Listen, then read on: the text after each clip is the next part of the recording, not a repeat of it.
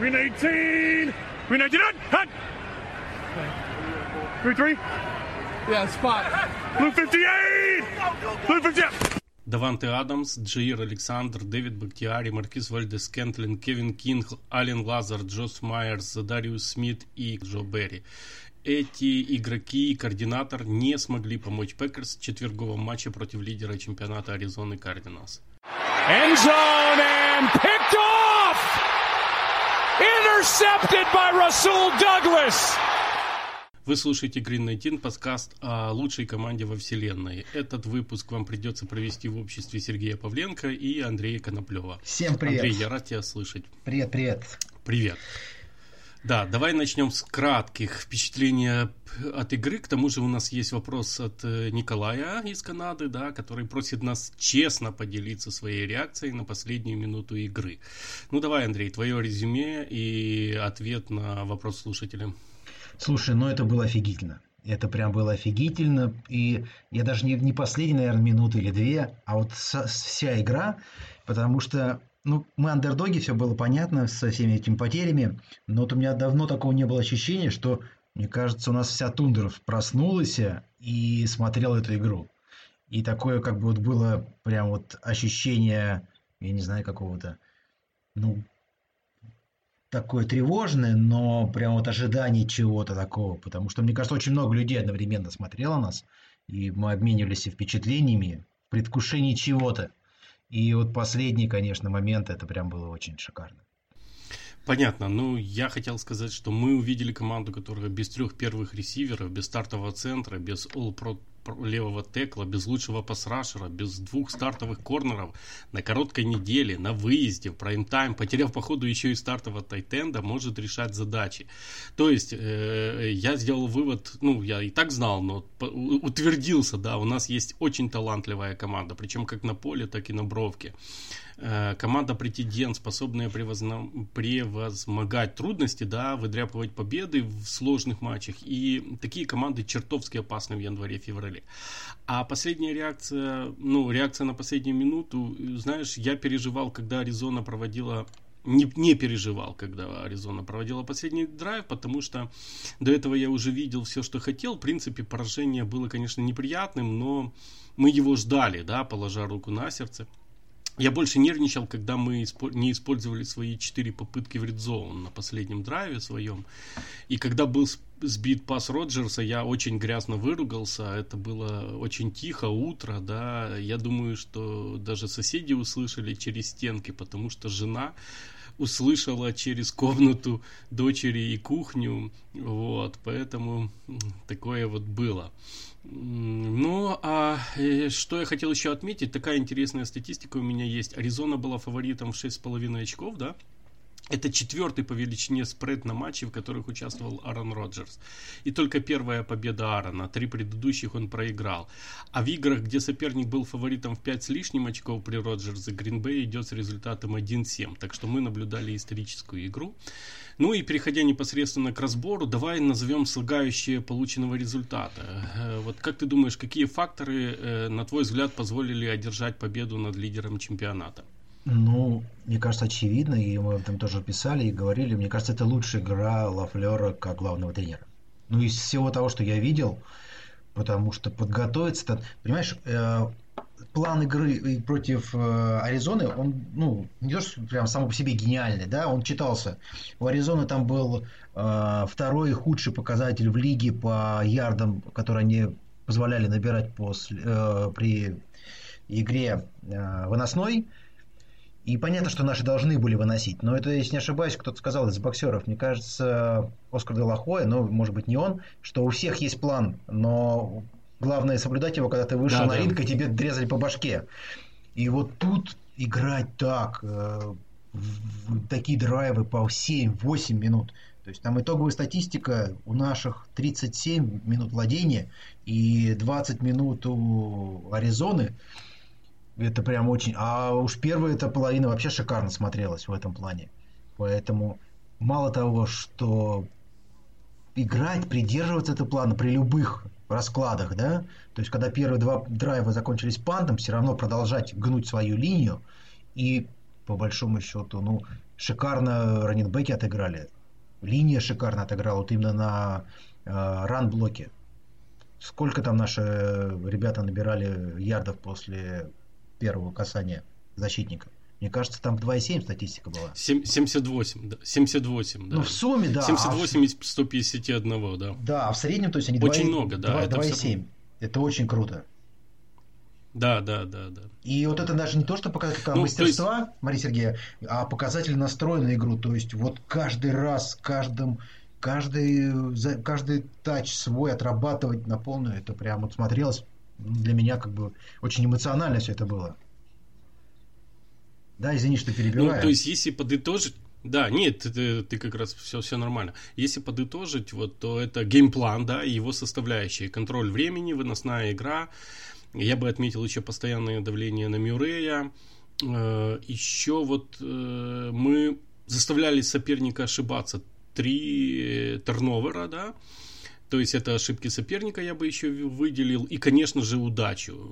Удача немаловажный фактор, потому что в концовке она сыграла свою роль. Вот. Э, о контроле времени ты сказал, что у нас 22 из... Э, э, мы дали всего лишь 22 минуты владеть Аризоне, тогда, когда в среднем по сезону в каждом матче этот показатель на 10 минут больше, около 33 минут. А также Аризона провела всего 50 5 плеев, это на 11 меньше, чем в среднем по сезону. То есть мы заставили Аризону быть без, без мяча. Вот. А, тут все понятно. Но по контролю э, есть еще ложка дегтя. Это разбрасывание тайм-аутами и вот эта задержка игры. То есть делай гейм. Мы понимаем, что это стиль Роджерса, но каждую игру в концовке оставаться без, без тайм-аута и возможности влиять на время, это как бы немного нехорошо. Вот, ну, не знаю, давай э, дальше. Ты сказал по выносной игре, Дилан герой, да, но в Red Zone мы больше играли через пас, и вообще пасом прошли 184 ярда, причем два тачдауна. Аарон бросал, кстати, э, тем, кому больше доверял. Кобу два тачдауна, Мерседесу, Тониону. И вопрос, которым многие задавали в концовке матча, почему так удачно сыгравший Дила не удостоился ни одного кэрри в Red Zone? Почему бы не попробовать его на последнем драйве? Ведь казалось это так очевидно. Ну, смотри, вот если, если на самом деле мне бы хотелось посмотреть, как Дилан играет в Red Zone, но тут, э, если попробовать поймать, понять логику да, того, как все происходило, смотри, а, выносить против максимально насыщенного бокса Аризоны. Соответственно, там все будет очень плотно, да, и если даже линия откроет какой-то гэп, то он будет максимально маленьким и узким. И теперь в него должен влететь э, такая ряха, как Эйджи Дилан. То есть я допускаю, что он в этом случае в своего линейного влетит. Как мне кажется. Ну, есть, можно приподумать, что это тяжело. А если выносить в край, как это делает Джонс, да, то Джонс объективно быстрее. И там, э, мне кажется, момент, вот, когда 4 не реализовали, когда был тачдаун, который отменили после просмотра, там как бы Дегуара просто не справился с, с блоком, а так бы Джонс занес бы свой второй тачдаун и все было нормально. Поэтому определенная логика есть, но все-таки из четырех, там, а по, по сути, там, из пяти попыток дать э, Дилану попробовать, ну, мне бы хотелось посмотреть. Честно, самому на это. Но, опять Понятно. же... Ну, может быть, увидим в следующих играх. Не, понимаешь... Я думаю, что он набрал ход. Да, опять же, я думаю, что это определенная подготовка, то есть мы не зацикливаемся на этой игре. То есть я допускаю, что против какой-то другой команды, в другой игре мы выпустим там Дилана и дадим ему там три раза подряд пробивать эту линию, когда, ну, скажем так, это будет не так, может быть, очевидно. Ну, давай посмотрим. Но то, что понятно, что, скорее всего, мы все равно так сыграем когда-нибудь и будем так играть. Тут, может быть, действительно линия поменяется, вернется Бахтиари, Дженкинс уйдет на, линии, на свою гарда, и тогда на выносе линия еще более, будет более продвинута, и так сыграем. Но посмотреть на это очень хочется. Хорошо, я тебя понял. Э, смотри, как тебе ресиверы второго порядка, назовем это так, Эквониму, Самари, Роджерс и Джован Винфри, которые получили свой шанс. Насколько им удалось его использовать? Вот что ты об этом думаешь? А, мне кажется, не надо какого-то безумного оптимизма, да. А Мари Роджерс интересный, но все-таки еще молодой, хотя его пытаются использовать. А по остальным, ну, честно говоря, у них мало шансов заиграть. Вот у меня мое такое мнение. Да, они сделали свое дело, но какого-то прям супер-мега прогресса я от них не жду. Коп, ну, Коп просто сделал свое дело в Red Zone. И по большому счету мы это видели, не знаю, там сколько, 7 сезонов. Ну, вот все отлично. А остальные, ну, мне кажется, они уйдут в practice, как только вернутся все три остальных. Окей. Э, кстати, тут Энди Херман написал еще во время игры, кажется, после второго тачдауна, Кобба вопрос. Кто лучший ген-менеджер? Аарон Роджерс с подписанием Кобба или Гутекунст с Расулом и Кэмпбеллом? Я отвечу специально для Димы Стилета. Гутекунст, потому что кроме Расула, Дугласа и Кэмпбелла есть еще Кори Бахоркис, Уитни Марселиус и Джейлон Смит. То есть, поэтому такая шутка. Э, и тут есть еще один вопрос от Коли. У нас теперь есть формула против команд сильной атакой. Дилан плюс Джонс и чуть-чуть в пас, оставив противнику одну четверть на всю игру. Что ты думаешь? Я думаю, что это ситуативно, но мне интересен твой ответ. Я думаю, что да, ситуативно, но на самом деле мы, как бы это не новость для нас, что у нас э, очень выносная команда, достаточно выносная команда. Мы три года ее строим такую, мы подбираем раненбеков под это дело, мы поменяли в игру линии, как только пришел Лавлер, и сейчас, по большому счету, пожинаем плоды того, что там команда делала все эти годы. Поэтому, да, мы будем выносить, мы будем много выносить, э, но другое дело, что эффективность нашей пасовой игры при наличии Деванта Адамса, там, э, Лазарда, который там также безумно полезен на блоке, она будет очень высокой. Всегда будет высокой при наличии Роджерса она, может быть, не будет там как бы какой-то безумной с точки зрения набора ярдов, потому что нет необходимости там, да, набирать какое-то колоссальное количество ярдов по воздуху. Просто в какой-то момент мы, скажем так, всегда имеем возможность играть там, по большому счету, двухминутное нападение только через пас. И мы даже в этом сезоне это уже видели. А так, да, мы будем выносить и много выносить. Окей, ну я с тобой согласен. Э, что-то у тебя еще по нашей игре, нашей атаке есть, э, что бы ты хотел отметить? Ну, мы, наверное, как бы в травму скатимся сейчас, да? Ну, честно говоря, очень жалко Тонина. Нет, давай о травмах э, попозже, отдельно, как бы. Если нет, то вот смотри, постоянное давление на Мюррея. Как тебе наш фронт? Уже переходим к обороне.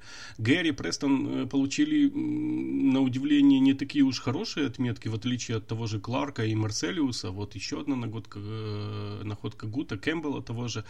Очень хотелось бы отметить игру Дина Лаури в этом сезоне последний парень, месяц парень зарабатывает себе на новый контракт, вот. Ну, как тебе, как, как с этим справились? Постоянное давление и игра нашего фронта. Ну, смотри, очень хорошо, да. Э, там, если посмотреть, конечно, и Престона, и Гэри к ним повышенное внимание уделяли, поскольку ждали от них. Угу. А все-таки Марселиуса у него там немножко полегче было, хотя он смотришь вот эти его спин-мувы, которые он делает, да, ну это прям нечто. Я, честно говоря, не поверю, что, ему, что он ветеран, ему 31. Ну, прям очень круто смотрится. Э, шикарная находка. Сейчас э, пришли сообщения, что вроде как Задариус Смит уже там готовится вернуться. И прям вот уже встретился с командой и собирается, может быть, там начать приступить к тренировкам. Но даже сейчас это смотрится очень, очень. Потому что когда кто-то из твоих пасрашеров постоянно все равно создает эту угрозу, а на самом деле там, если посмотреть, ну и Престон, и Гэри, вот если по отдельности рассматривать, мы, наверное, как бы не можем сказать, что у нас какой-то там топовый там пас-рашер есть в команде. Да. А вот если смотреть все вместе, как какой-то единый юнит, ну это шикарно. Мне кажется, вот э, особенно в первой половине столько проблем Мюррею мало кто создавал в этом сезоне. Раз ты вспомнила за Дариуса, не могу не задать тебе вопрос, который очевиден, и его обсуждают все громче. Если мы справляемся без э, Биг Зи, да, то нужен ли он в таком случае команде? Ведь его кац экономит порядка, если я не ошибаюсь, 16 миллионов, правда, что-то там упадет в дедмане, но эти деньги, э, этот кат позволит перенаправить эти деньги, например, на переподписание Адамса, а Рашера можно будет поискать и на драфте. Э, я думаю, что, наверное, мы не будем э, обсуждать, вот, э, есть ли там нормальные на драфте игроки, но я так посмотрел, внизу первого и второго есть нормальные рашеры. Я даже специально вчера смотрел по этому поводу игру Джорджии и Флориды. Что ты думаешь по поводу оставлять, не оставлять Лизи и насколько этот вопрос будет актуальным для нашего менеджмента? Я бы не хотел сейчас во всем этом говорить. Да, мне кажется, что до этого mm-hmm. еще очень долго. И давай доиграем этот сезон. А, возможны разные mm-hmm. варианты. Надо смотреть, какая будет кепка. Надо смотреть, какой вернется Зариус Смит. Поскольку мы же не просто говорим о пас-рашере. На самом деле он один из лидеров команды. И он очень, ну, да, он, да. очень полезен в раздевалке. То есть я бы не стал бы сейчас что-то говорить, что у нас есть какой-то другой хороший игрок. Давайте вот сразу думать о Кате Смита. Я не хочу об этом разговаривать. Я не хочу об этом думать. Закончится сезон. Посмотрим, э, какая кепка, какое физическое состояние игроков. Э, скорее всего, будут какие-то переговоры. Опять же, можно там какой-то экстеншн сделать, перенести всю эту его зарплату там на 25-26 год и выплатить это все в виде, все вот эти деньги, которые сейчас по его контракту в виде подписного бонуса, расписать их там на хрен знает сколько лет, ну, и оставить эту химию, которая с ним была всегда. Поэтому я не готов. Окей. Э, ну, я не мог не задать, да. Э, дальше смотри, э, что по секондаре настолько разно сыграли, да, герой матча Дуглас и тот же новичок Стокс. Ну и, как всегда, надежные Эймос и Сейвач. Незаметный, но надежный.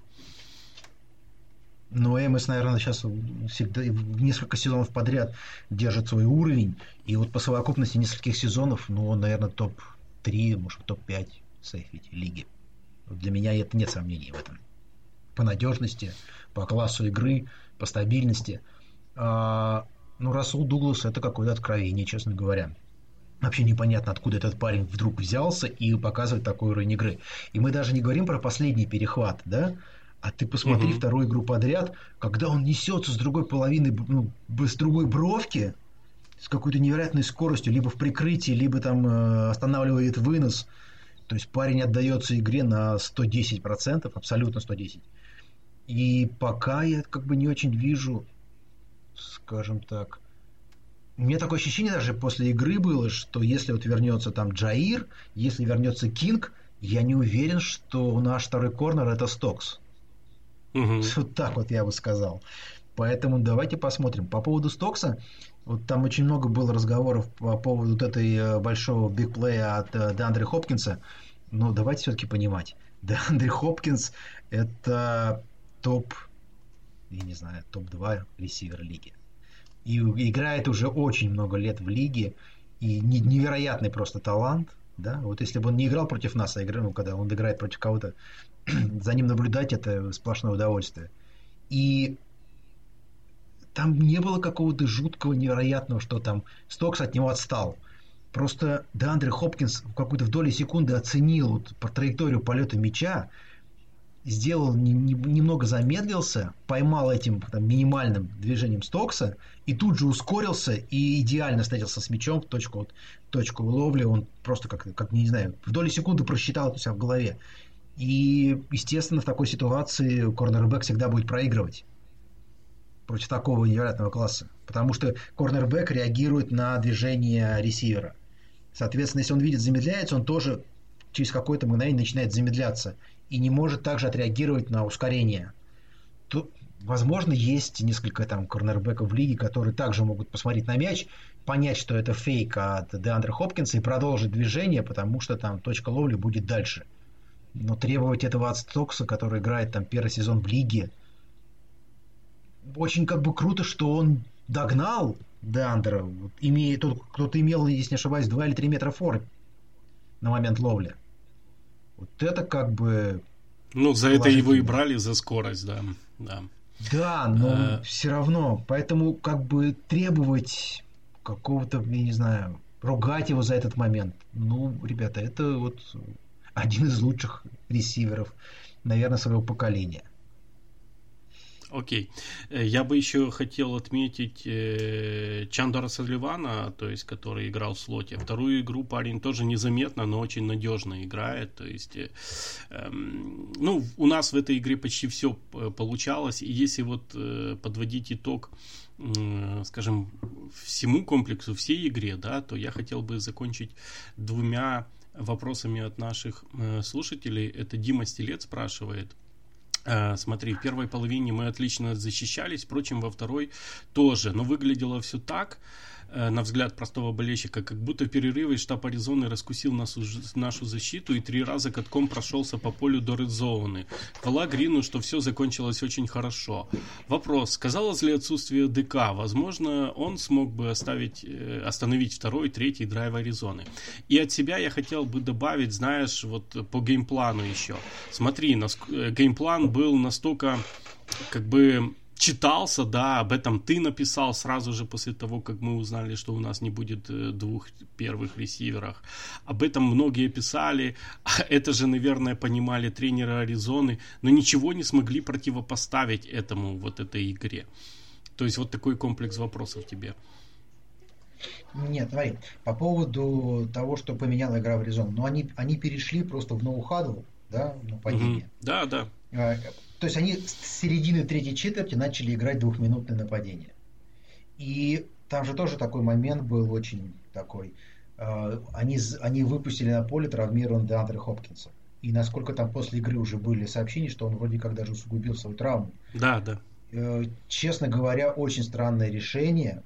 Я считаю, что одна игра, даже вот такая важная, не стоит э, травмы твоего лучшего игрока. А Деандре Хопкинс, мне кажется, объективно лучший игрок Аризоны. Поэтому рисковать им, ну, на мой взгляд, очень спорное, очень спорное решение. А, и понятно, что ну, как бы плюсы и минусы ноу-хадла, они известны там со времен как бы Чипа Келли, да. Поэтому даже эти драйвы, даже эти драйвы Аризоне приходилось разыгрывать 4 и 4, 4 и 1. И в любой другой ситуации, скорее всего, они пробили бы пат на 4-4. Ну, мне так кажется. А по поводу смог бы Берри, не думаю, что что-то сильно бы изменилось. Это как бы вот э, ситуация, ну, независящая. Есть у тебя сейчас дефенсив координатор, либо нет у тебя дефенсив координатора. Поэтому, ну, не знаю, что об этом сказать. Понятно. А... Дима, продолжа... да, Дима продолжает. Если представить финалов э, э, НФК с Аризоной, и все здоровы, да, и у нас, и в Аризоне, есть ли шанс остановить эту пасовую махину? Э, Грин, Кирк, Эрц. Да, мне кажется, но ну, мы уже показали, что это все есть. Если мы играем так же, как играли первую половину, то шансов э, мы не очень много предоставим. То есть, по большому счету, мы также будем играть, только еще с большей эффективностью наше нападение. А, шансы реализовать третий, предположим, при наличии Адамса и Лазарда, они вообще возрастают по сравнению с этой Аризоной очень высоко. А, шанс остановить э, такое нападение Аризоны, я думаю, да, однозначно. Потому что невозможно играть ноу-хадл постоянно невозможно выйти и половину игры играть на ухадл. Угу. В конце концов, э, опять же, мы смотри, мы же видели, к чему привело, да, то есть вот этот вот безумный темп э, Аризоны, да, к чему он привел? К тому, что в самый ключевой момент Эйджей Грин просто потерялся на поле. То есть он, как я понимаю, он ну, да. не, заметил, не заметил сигнал Мюррея а, о том, что он сменил плей и считал, что там будет либо пас другую бровку, либо вынос. Это я не знаю точно, но он просто вообще не ждал передачи в свою сторону. Да, ну и это удача, которая нам помогла, да. С одной ну, стороны. это не удача. С другой стороны, Ну да, мы, я с тобой соглашусь, что ошибки соперника это, скажем, ответ на твою игру тоже в том числе. То есть мы, мы их вынудили, скажем так. Нет, они Но... сами загнали свое нападение безумным темпом. Ты, ты же понимаешь, что ты не даешь времени, совершенно не даешь времени отдыхать своему нападению. Да, ты, гон, ты гоняешь защиту, да, заставляешь играть в таком же темпе, но по большому счету ты всех своих ресиров заставляешь бегать маршруты не через 40 секунд, друг, да, а через угу. там 15. И сколько, сколько ветерана Эйджей Грин выдерживает? Вот он все. Да, молодые Кирк, молодые Мур, может быть, там готовы играть. Э, Мюррей может быть готов играть. И то под вопросом. Но я не уверен, что все остальное нападение Аризоны под это сможет долго делать это, хотя бы даже половину игры. Хорошо, я тебя понял. Давай еще, что у тебя есть, э, может быть, какие-то замечания, кого-то хочешь отметить, собственно, по самой игре, и потом перейдем к такой неоднозначной теме, как травмы. Да нет, ну, мне, мне кажется, тут важно отметить все-таки эмоциональную составляющую этой игры для болельщиков. По большому счету мы действительно э, в наших широтах э, встаем три ночи, чтобы получить вот такие эмоции. Мне кажется, это прям вот э, главный, главный для меня результат этой игры. Окей. Я тебя понял. Э, по ходу матча мы лишились Боба Тониана, э, ретернера Кайлена Хилла, оба с травмами колена и оба аут до конца сезона. Сотрясение мозга ушел с игры Кинси Кики. В связи с этим э, Иван Дырков, да, если, извините, если я неправильно прочитал, задает нам вопрос. В подкасте перед матчем прозвучало мнение, что лучше в Аризону не ехать, получить 0-1, но не терять никого из-за травм. Гринбей поехал, выиграл, но потерял Тониана Хилла. Мне, э, мнение поменялось после матча? Лучше бы 0-1, но без травм или лучше как произошло? Э, ну, это мнение ITTR, но отвечать придется нам. И, как мне кажется, тут, тут нет лучшего, да, то есть нельзя выбрать однозначно, что об, оба ответа будут плохими, как мне кажется. Нет, Мари, а... это э, Лафлер же очень классно сказал на конференции. Это, чертов футбол, это игра. Ну поэтому да. это это часть футбола. Ты просто выходишь, ты всегда есть риск получения травмы. А, причем они же как бы совсем разные, они одинаковые, там, травмы колена, но они разные по контексту. Если ну, да. в случае с Хиллом это, наверное, все-таки, а, ну, скажем так, не очень хорошее решение конкретного игрока, его самого, да, потому что в, в mm-hmm. данной ситуации, конечно, нужно было встать на колено и сделать тачбэк, и все, все было бы хорошо для него, и для игрока Аризоны, то в случае с Тонином, ну, знаешь, у меня такое ощущение по этому сезону, что вот это рано или поздно должно было случиться. Как-то очень тяжело Тонин смотрелся, и мне кажется, что это просто вопрос времени. Не факт бы... Это же бесконтактная травма. Она могла случиться на, на тренировочном поле. Поэтому такое, мне кажется, что это просто вот уже организм вот, дал слабину. И она, не знаю, но вот у меня ощущение, что я просто... У меня еще Тонина там есть в одной из фэнтези лиг, и я действительно как бы думаю, что я его не сбрасываю, я в него верю, но ощущение, что рано или поздно вот у него будет что-то там со здоровьем, не покидало меня. Я тебя понял. Э, в связи с травмами давай рассмотрим еще две темы. Это перемещение в ростере и трейд-дедлайн, который нам э, грозит, подступает. Перемещение в ростере, я думаю, уже на этой неделе вернется Даванте, МВС и Лазард, и с принимающими у нас будет все в порядке. Вероятно, задействует Бактиари уже на этой неделе. На долгой неделе залечит свои повреждения Кинг, восстановится от сотряса Кики, вернется Джеллен Смит, который не играл у нас, спрашивали почему. Ну, я думаю, что он не был полностью готов, а для такой игры нужны были здоровые и готовые игроки.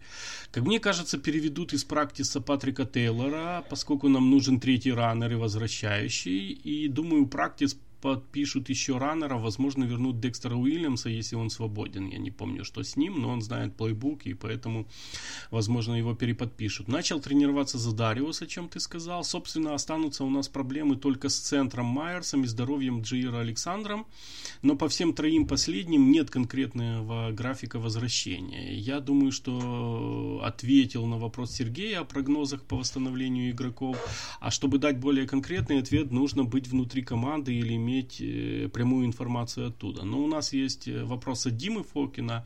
Он э, спрашивает, как вы считаете, возвращение стартеров правда улучшит нашу игру или все же на том уровне и останется? Ну, я думаю, что ты частич, частично ответил уже, да, обсуждая, как, как, скажем, как, игру.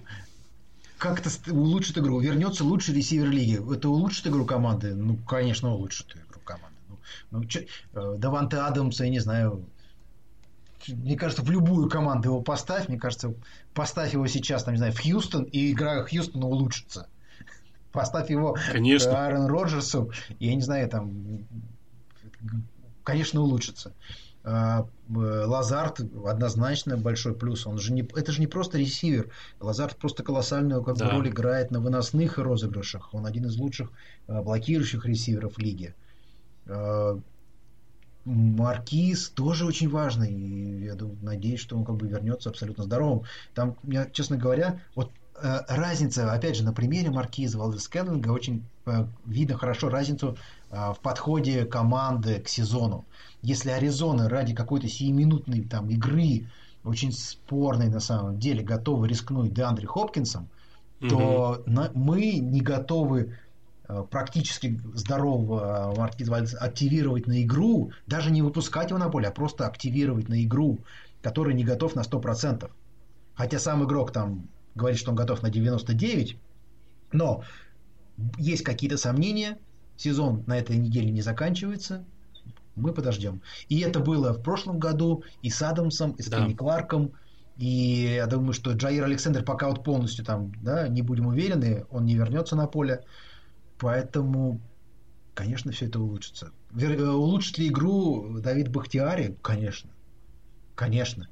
Даже сам факт того, что он просто займет позицию левого текла, а Дженкинс перейдет на позицию правого гарда, где он основ... объективно самое слабое звено сейчас в линии, если так можно сказать, то просто вот это перемещение хорошо просто прокачает. Ну и вариативность появляется во всех без исключения линиях, когда игроки возвращаются, у тебя просто больше, не, не говоря о их статусе, да, о их возможностях, но у тренеров просто больше вариативности. Ну и возвращаясь к позиции тайтендов, да, э, кто заменит Тониона? У нас есть блокирующие Льюис и Дафни, последний отлично себя проявил в матче. У нас есть полуфулбэк Дегуара, да, у нас есть новичок Тайлер Дэвис, который больше на спецкомандах использовался. У нас есть Кауфусе в практике, но я не вижу среди них того, кого бы, кто бы мог заменить Тоньяна в Red Zone, а это вот у нас главная проблема сейчас. Э, и на маршрутах, где нужен ловящий тайтенд. Есть, конечно, вариант использовать как тайтенда Лазарда, но такой себе вариант, да. И поэтому я хотел плавно перейти к следующей теме, к трейд-дедлайну. 2 сентября, напомню. Для нас эта тема не очень привычна, поскольку Пекерс почти никогда не были активны на рынке по ходу сезона, но Гуд приучает нас к другой тактике. И появилась информация, которую озвучил Джереми Фаулер из ESPN, что несколько команд, э, среди них подразумевается и Пекерс, хотели бы видеть в своем составе тайтенда э, Giants Эвана Ингрэма. Э, у него пятый год по контракту, 6 миллионов в год он стоит, если не ошибаюсь. Что ты думаешь об Ингрэме, о его цене и есть ли на рынке тайтенды, способные заменить Тоньяна? Еще так вот я из того, что я слышал, из тайтендов, которых наиболее часто упоминают как кандидатов на обмен в, вот в этот трейд дедлайн, э, упоминаются еще Эрик Эбран из Питтсбурга и Хайден Хёрст из Атланты. Андрей? Я, честно говоря, сомневаюсь про Инграма. Я знаю, что он в дедлайне, но я очень сомневаюсь, что он нам подойдет. Поскольку ну, объективно процент э, по прошлым сезонам процент дропов у Инграма очень высокий. И не знаю, стоит ли вообще под, ну, вступать в торги по этому игроку. Мгм. А, Так-то понятно, что это там, если не ошибаюсь, он в свое время там в первом раунде был выбран, ну, очень высоко. И определенный класс игрока есть, но все-таки меня это настораживает. И он, опять же, уже в этом сезоне постоянно там с какими-то повреждениями пропускает игры. Начало сезона пропустил, сейчас под вопросом каждую неделю. Я сомневаюсь, что стоит обмениваться за таким игроком с такими э, знаками вопроса. Ну, спорно. Я тебя понял, я тебя понял. Э, давай завершим с тайтендами.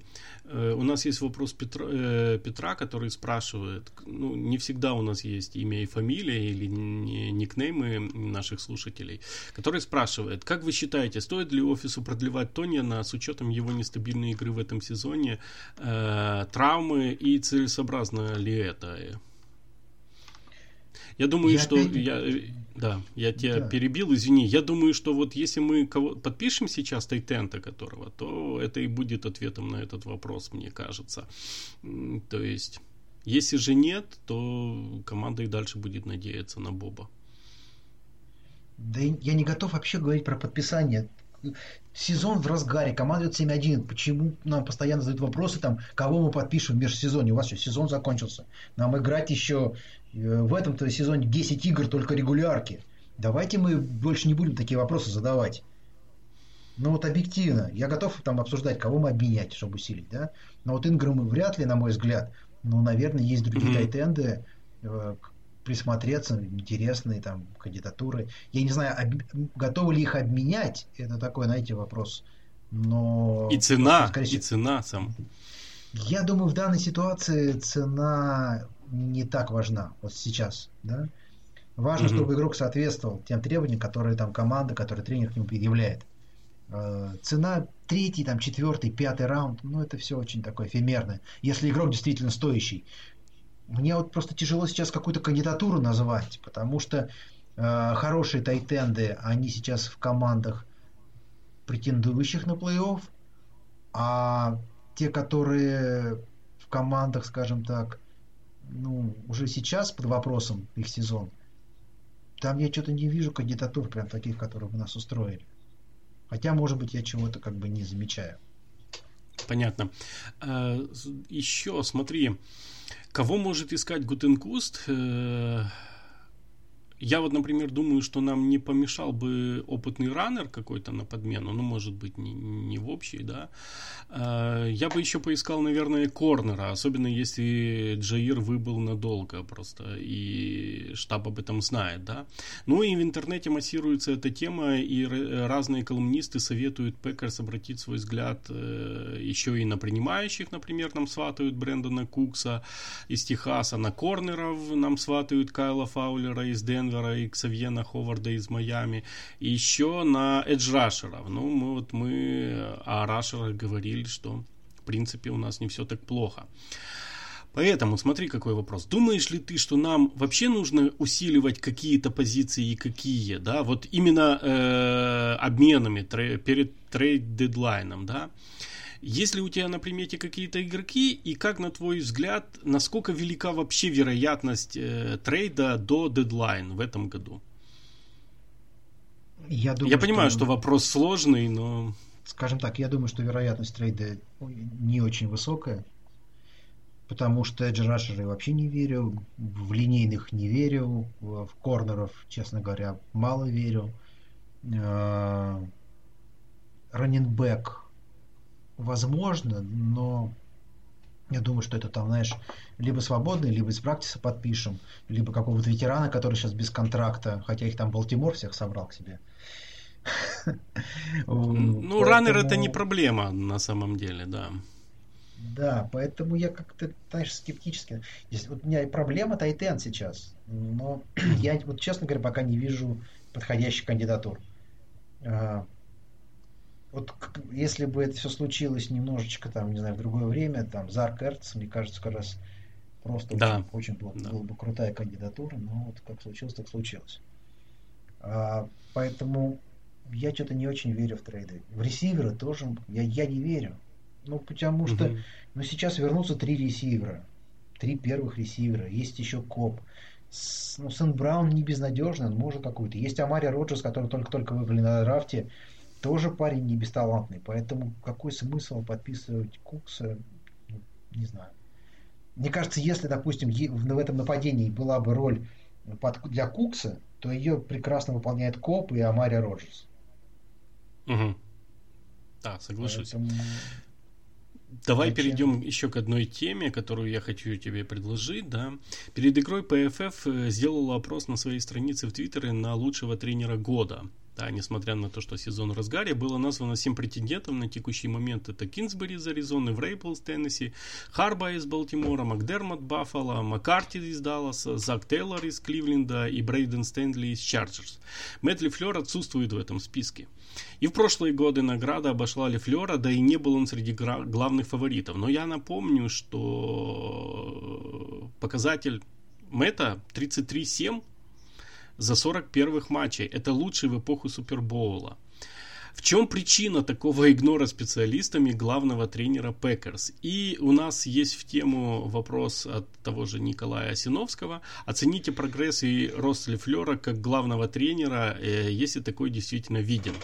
Ну, на первый вопрос, да, смотри, сразу после игры, там, в пятницу, в субботу, если почитать, ну, почитать еще более объективные оценки, а вот если посмотреть просто основные там э, CBS, э, э, даже там NFL Network, а, а, типа аналитические передачи, то в основном там разговоры про величие Роджерса, как он велик и как он шикарно все сделал.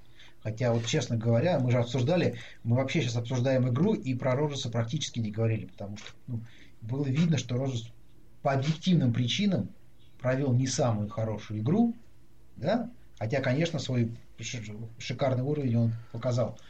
Но мне кажется, только в одной, в одной э, передаче кто-то там высказался, я не помню кто, о Мэтти Лафлере. И все. Поэтому, да, он всегда будет как бы закрыт. Для медиапространства, особенно, особенно Штатов, он будет закрыт фигурой Аарона Роджерса. Всегда. Я с тобой согласен на тысячу процентов, что главная а, причина недооценки Мэтта Лефлера это Аарон Роджерс. Но Я, в ну, этом, ты... смотри, и в то же время это просто колоссальный плюс Мэтта Лафлера. То есть, по большому счету, все давление, которое могло бы в других командах, ты посмотри на другие команды, какие там давления на тренеров. Даже которые показывают, в принципе, Э, победные результаты сейчас идут, колоссальное давление на тренеров по любым там вопросам, то я бы не сказал, что Мэтт Лафлер какой-то испытывает какой-то прям вот э, пресс со стороны там, опять же, все это забирает э, Роджерс на себя. То есть, с одной стороны, он забирает, у него отбирает часть, э, скажем так, славы. славы. С другой стороны, он как громотвод забирает на себя и весь хейт. Ну, практически весь хейт. Поэтому тут такая двоякая позиция. Мне кажется, что для Лафлера в данном контексте, в данной ситуации это даже в плюс идет. Пока. Хотя, конечно, обидно. Как болельщику мне обидно. Потому что я вижу результаты его работы. Я каждый, мы каждую неделю смотрим на команду, мы видим, э, ну, я не знаю, насколько команда, насколько она обучена во всех линиях, насколько выжимается ведь работа тренера. Понятно, что когда у тебя там кругом звезды в каждой линии, да, ты их выпускаешь и там играешь ими. А если вот тебе важно подвести всю команду, тебе важно раскрыть э, весь потенциал бэкапов, и тут тоже мы все видим, это все перед нами прям. Тут... Да, я с тобой обидно. согласен. Да, я с тобой согласен э, опять. Э, ну а что касается, конечно же, Лефлер вырос. Э, он учится на своих ошибках, он стал увереннее. Вспомните, каким он приходил, да.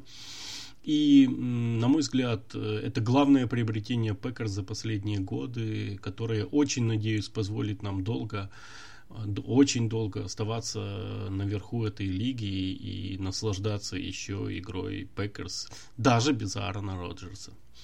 Вот. Э, наверное, нам стоит все-таки поговорить э, о следующей игре с Канзас-Сити. Я, конечно, бы не стал рассматривать соперника настолько рано, но мы играем на выезде, и у нас есть вопрос от Сергея. Букмекеры дают Chiefs, пропустившим 27 плюс очков от всех, кроме Вашингтона, и идущим 3-4, фору в 2,5 очка против Грин-Бей на текущий момент. Верят в Махомса или не верят в нас? Ну, Андрей, если у тебя есть что сказать по предстоящему матчу, прошу. Ну, смотри, во-первых, я бы не обращал внимания на букмекеров, потому что они же корректируют линию, и они дают э, э, эти показатели конкретно на текущий момент, когда Bay не активировал ни Бахтиари, ни ресиверов, никого, никого. И в этой ситуации, э, учитывая, что команде хозяек дают фору 3,5 обычно просто так, за то, что они дома играют, поэтому объективно Bay чуть ли не фаворит в этой игре расценивается. Вот, я думаю, как только сейчас пойдут новости из команды, что там вернулся Адамс, вернулся Лазарт, вернулся МВС, вернулся Баха, то надо посмотреть, какая там будет э, фора и на кого. Поэтому я тут как бы сейчас не смотрел на это. Ну, у Канзаса, с Канзасом творится какая-то херня. По-другому не скажешь. Угу. То, что там у них э, херовая защита, это каждый год мы видим, а она к концу сезона там преображается, подтягивается на средний уровень. Это мы уже видели, поэтому тут ничего удивительного нету. Может быть, даже в этом году немножко хуже, но я думаю, что это следствие того, что у них необъяснимый провал в нападении. А, И да. тут мне, мне тяжело я, я пока что не очень понимаю, что происходит. Наверное, как бы карма им возвращает, потому что некоторые перехваты, там некоторые потери, это прям просто не, не, непонятно. То есть э, судьба возвращает им все подарки за предыдущие три года. Так, ну, с линией, да, тоже с линией что-то творится. Они, они переформатировали линию и не очень удачно. Окей, ну я, я честно признаюсь, я не видел ни одной игры Чивс в этом году, планирую посмотреть их. Прошлые игры, игру с гигантами, завтра, если будет время, но я перестрахуюсь, несмотря на то, что Канзас и Махомс испытывают определенные проблемы, да, я бы все-таки не стал так закидывать соперника шапками, потому что раненые звери опаснее вдвойне, а это вывеска, и я уверен, что э, они будут к Packers специально готовиться. Тот же Махоумс захочет как бы на фоне Роджерса вернуться, да, ну или хотя бы подать заявку на возвращение, да. Поэтому я перестраховываю скажу, что я бы, конечно, не стал бы вот э, делать из Packers фаворитов, и мне кажется, может быть очень трудным матч. Нет, он легким не да, может да. быть по определению. Это же все-таки команда э, там, финалист Супербола и прошлогодний победитель Супербола с лучшим квотербеком лиги, наверное, последних там трех лет. А, но если ты посмотришь, мне, знаешь, мне удивительно по этой игре другое, почему это не игра Prime Time. Вот это мне просто непонятно. Почему ее не, не поставили? Могут ли сейчас ее перенести в Prime Time? Вот мне интересно. Я вот не помню, там с какого-то момента э, коррегируют э, сами телевизионщики это, но вот я не помню, какие там э, условия на этот счет, поэтому не, не ну, знаю, смотри, ну, может просто, тоже... Ну даже перед сезоном составляют расписание. Не, я, те, я тебе скажу, ну правильно, так смотри, когда составляли расписание, не было известно, будет ли играть Роджерс, поэтому перестраховались и перенесли ее, ну, не поставили в прайм-тайм. Ну, не знаю, это ж... странно. Ну, ладно. Да. Хорошо, смотри, Андрей, нам осталось ответить на несколько вопросов, э, в принципе, и мы свою программу исчерпали. Если у тебя есть какие-то темы, которые ты хотел бы затронуть, пожалуйста, э, скажем, давай обсудим. Э, потом вопросы и будем прощаться, я думаю, так. Не знаю, мне кажется, мы очень так хорошо поговорили, почти что все обсудили. А, наверное, как бы затронем там, не знаю, дивизион, остальные игры, подводка к этой неделе. К играм, которые только будут, я думаю, не стоит. Ну, не знаю, а что там? Там же ж, э, я, правда, даже не помню, с кем наши соперники играют.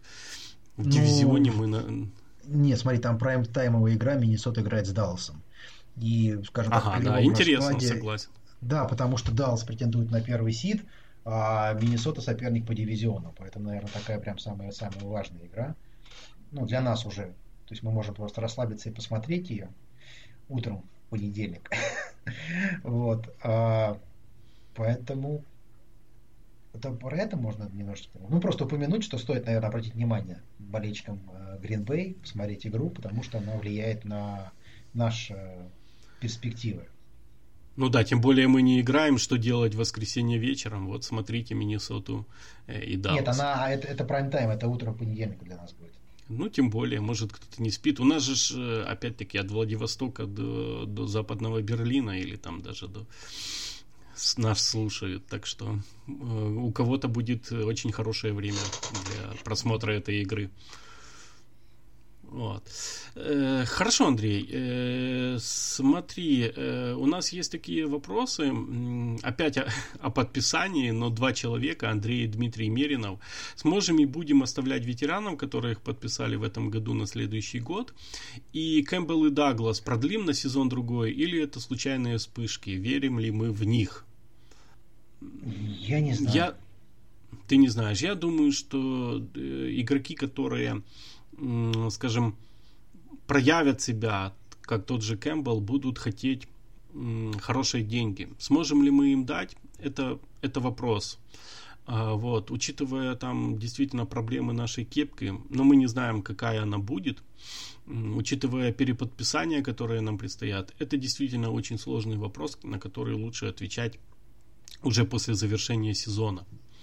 Вот. На вопрос Александра э, Гингу, если я правильно называю, мы ответим уже в феврале, ну, потому что э, мы очень надеемся, что, что мы все-таки э, преодолеем этот рубеж э, финала национальной конференции, но больше тоже по этому поводу ничего сказать нельзя. И два вопроса ко мне. Вопрос из прошлого подкаста, э, уже извините, я не помню слушателя, который его задавал, но простил ли я Роджерса после перформанса с медведями, да? Ну, слушайте, чтобы прощать, нужно обидеться или восторгаться, или чтобы человек нанес тебе какую-то травму, сделал что-то негативное в отношении ко мне. Аран ничего такого не сделал, и я не влюблен в Аарона Роджерса. Вот. Я прекрасно, как мне кажется, понимаю его мотивы, которые привели к летнему обострению. Я прекрасно понимаю мотивы организации. Это бизнес, здесь нет обид, есть только расчет. Но я на стороне франшизы и неоднократно на этом заявлял. И мне не за что просто прощать Аарона. То есть, но моя позиция тоже не изменится. Если его шаги, его игра будут на пользу команде, то есть я буду это отмечать. Если же он играет и ведет себя как говно, я об этом скажу, уже извините. Вот. Ну а сейчас, конечно же, интересно наблюдать, как он себя ведет. Так такая лапочка, конечно, душка после летнего межсезонья, поэтому все окей. И Дмитрий Миринов спрашивает, вернется ли историческая рубрика. Нет, не вернется в этом году э, уж точно. В этом сезоне не ждите исторической рубрики, потому что это очень затратно по времени. И в плане подготовки материала, и в плане записи и монтажа. И, ну, нет у нас столько времени, но я открою секрет, что мы готовим некие сюрпризы любителям истории, так что ждите, ждите, будут, будет пару сюрпризов, но пока оставлю интригу. В принципе, все, Андрей. Мы исчерпали программу. Нет, ну мы как бы в подкасте осветим, в канале это было. Э, главный вопрос, на самом деле, зачем Роджерс отрастил волосы? А, ну да, елки-палки. Ну, ну как тебе, кстати? Ты угадал, не угадал? Я думал, что будет что-то интереснее. Нет, я не угадал вообще, не, не это самое. Но ты хэштег ты видел, да, в этом самом, в Инстаграме у него? Не, не ну, видел. Ска... Не, я, давай, я только давай картинку ска... видел. Да, давай скажем для тех, кто не, не подписан на наш канал, под, подписывайтесь на, на Packers да, News. Да. И там вы можете посмотреть, э, зачем Айрон Роджерс отрастил волосы. Э, надо только э, хэштег обновить, потому что в Инстаграме у него хэштег Boogeyman. Угу. Окей. Можно, в принципе, можно теперь его Баба Ягой называть э, в, прям в любой трансляции. Хорошо, ну, э, а закончить я хочу тем, что, естественно, подписывайтесь на наш канал, естественно, слушайте подкаст Green 19, естественно, смотрите Touchdown TV, где э, комментирует, пусть уже и не так часто это делает Дима Иванов, Иванов но матчи Packers практически всегда вы там сможете увидеть. Э, участвуйте в жизни сообщества, конечно же, и ждите новых побед нашей любимой команды. Всем пока, Андрей. Все, всем пока, смотрите футбол, ждем Канзас. Green 18! Green 19! Hut! Green 3? Yeah, spot. Blue 58! Blue 58!